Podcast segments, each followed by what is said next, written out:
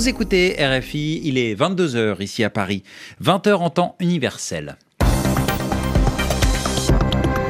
Romain Ozoui. Bonsoir à tous, bienvenue dans votre journal en français facile, présenté ce soir en compagnie de Sylvie Berruet. Bonsoir Sylvie. Bonsoir Romain, bonsoir à tous.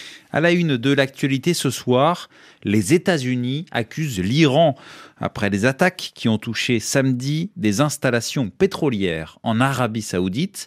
Washington dénonce un acte de guerre et Donald Trump annonce un durcissement des sanctions américaines en Iran.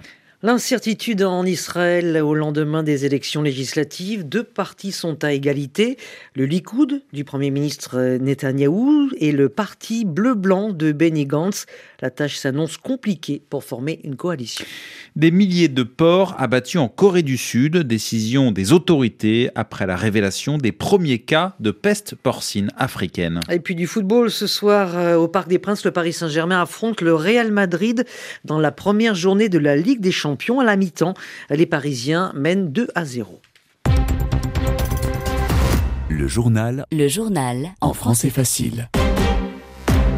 C'est un acte de guerre selon Mike Pompeo. Oui, le secrétaire d'État américain était ce mercredi en Arabie saoudite, le pays qui a été touché par des attaques samedi dernier.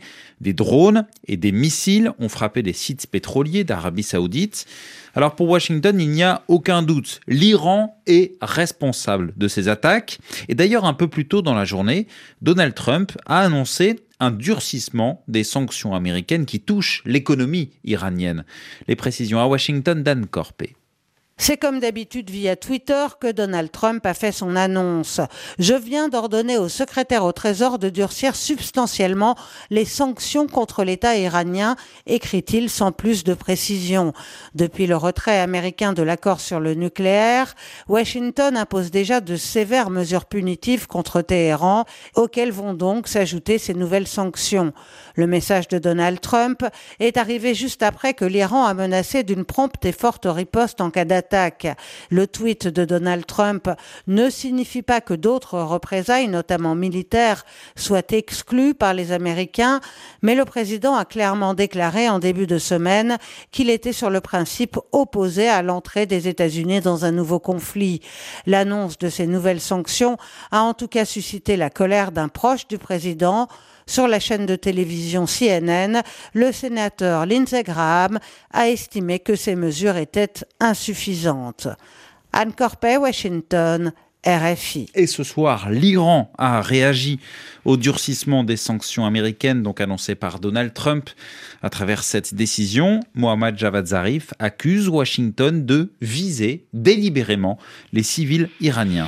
Et autre grand titre de l'actualité internationale, Romain, en Israël, les deux favoris des élections législatives sont au coude à coude. Oui, au coude à coude, cela veut dire que le résultat est, est extrêmement serré. Et effectivement, au lendemain du scrutin, 90% des bulletins ont été dépouillés et le parti de Benny Gantz, le parti bleu-blanc, remporte 32 sièges, tandis que le Likoud, qui est le parti du Premier ministre Benjamin Netanyahou, gagne lui 31 sièges. Donc cela veut dire que même s'ils réunissent leurs alliés respectifs, eh bien aucune des deux personnalités ne semble aujourd'hui capable d'obtenir une majorité. Pour Benjamin Netanyahou, ce serait une sévère défaite, lui qui a décidé l'organisation de ces élections anticipées.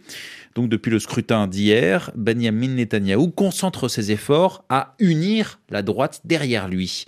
À Jérusalem pour RFI, Guilhem Deltaï.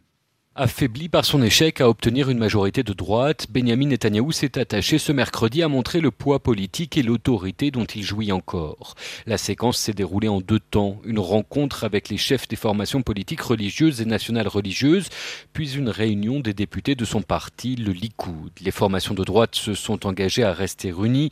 Elles ont même désigné une équipe commune de négociation en vue de la formation d'un gouvernement. Benjamin Netanyahou veut ainsi montrer que son camp politique reste uni derrière lui et n'envisage pas de le remplacer. Et avec le soutien de 55 députés, il espère également arriver en position de force face au président pour l'empêcher de donner à Benny Gantz le mandat de former le prochain gouvernement. Mais la manœuvre comprend un risque également. Cette coalition est précisément celle rejetée par les autres partis politiques, soit en raison de son positionnement idéologique, trop à droite ou trop religieux pour certains, soit à cause des accusations de corruption pesant contre le Premier ministre sortant. En s'engageant dans les discussions avec les autres formations de droite, Benjamin Netanyahu limite aussi sa capacité à attirer d'autres députés dans son camp. Guillaume Deltay, Jérusalem, RFI. Épreuve de l'importance des discussions, Benjamin Netanyahou a décidé aujourd'hui d'annuler son rendez-vous pour son déplacement prévu dans les prochains jours à l'Assemblée générale de l'ONU. En République démocratique du Congo, la mort du chef suprême des FDLR. Oui, Sylvestre Moudakumura a été poursuivi par la Cour pénale internationale pour crime de guerre. Il a été abattu la nuit dernière par l'armée congolaise à environ 60 km de Goma. Les FDLR constituent une rébellion rwandaise créée par des Hutus qui avaient trouvé refuge dans l'est de la RDC après le génocide des Tutsis en 1994. Allons en Corée du Sud où plusieurs milliers de porcs d'élevage vont être abattus. Oui, c'est une décision des autorités après qu'un premier cas de peste porcine africaine a été déclaré hier. Aujourd'hui, un deuxième cas a été confirmé. La Corée du Sud est le neuvième pays d'Asie touché par la maladie, maladie qui ne peut pas être transmise à l'homme, mais qui est fatale pour les élevages. Et les élevages sont nombreux en Corée du Sud. Correspondance à Séoul de Frédéric Ojardias. Près de 10 000 cochons ont déjà été abattus autour de deux fermes touchées par la maladie pour contenir l'épidémie. Des mesures drastiques de quarantaine et de désinfection ont aussi été décrétées. Selon l'agence de presse Yonhap, le prix au détail de la viande de porc a bondi de 30% en un jour. La première ferme infectée se situe à 10 km seulement de la frontière avec la Corée du Nord, qui elle-même a rapporté son premier cas de peste porcine fin mai. Selon la presse locale, le virus aurait pu être transmis par des sangliers sauvages qui traversent la ligne de démarcation. Le gouvernement sud-coréen a cependant répondu qu'il était difficile pour ces animaux de franchir cette frontière lourdement militarisée et couverte de champs de mines et de barbelés. Séoul essaye depuis des mois de convaincre Pyongyang de coopérer et de mener des efforts conjoints pour contenir l'infection sans succès. Le régime fait la sourde oreille et alors que les pourparlers de dénucléarisation sont dans l'impasse, refuse tout dialogue avec son voisin sud-coréen. Frédéric Ojardias, Séoul, RFI.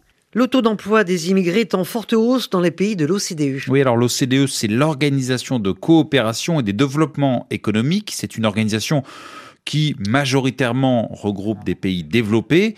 Et dans son rapport, l'OCDE affirme qu'aujourd'hui, plus de deux immigrés sur trois ont un emploi, mais il y a des différences importantes entre les pays. Myriam Berber.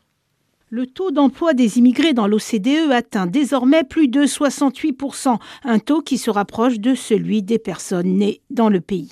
Même tendance pour le taux de chômage qui tombe à 8,5%.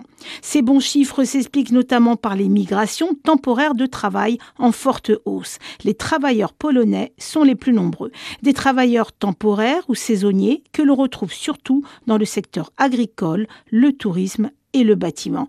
Dans des pays comme l'Autriche, la Suisse et le Luxembourg, les travailleurs frontaliers représentent ainsi une part importante de la population active. Enfin, le rapport de l'OCDE pointe de fortes disparités entre les pays. La France fait partie des mauvais élèves. 14,5% des immigrés sont au chômage. Ils sont souvent cantonnés dans des emplois peu qualifiés et rencontrent des difficultés pour trouver un travail.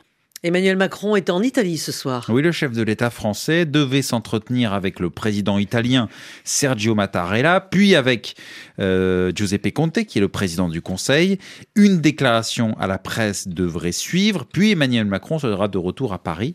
C'est une visite éclair, hein, une visite qui ne dure pas longtemps. Voilà pourquoi on dit visite éclair, mais c'est une visite importante sur le fond et le symbolique, affirme la présidence française. Il s'agit en effet de mettre fin à une guerre des mots qui ont marqué les 14 mois au cours desquels la Ligue et le mouvement 5 étoiles étaient au pouvoir en Italie. Alors on va terminer avec le football avec cette affiche prestigieuse actuellement au Parc des Princes. Oui, le Paris Saint-Germain accueille le Real Madrid pour les deux équipes. C'est le premier match de la saison en, Ligue des Champions. C'est actuellement la seconde période et les Parisiens mènent deux buts à zéro. Merci d'écouter RFI. C'est la fin de ce journal en français facile. Merci Sylvie Berruet. Merci à vous Romain. Et merci à Jean-Philippe Thury qui était ce soir à la réalisation.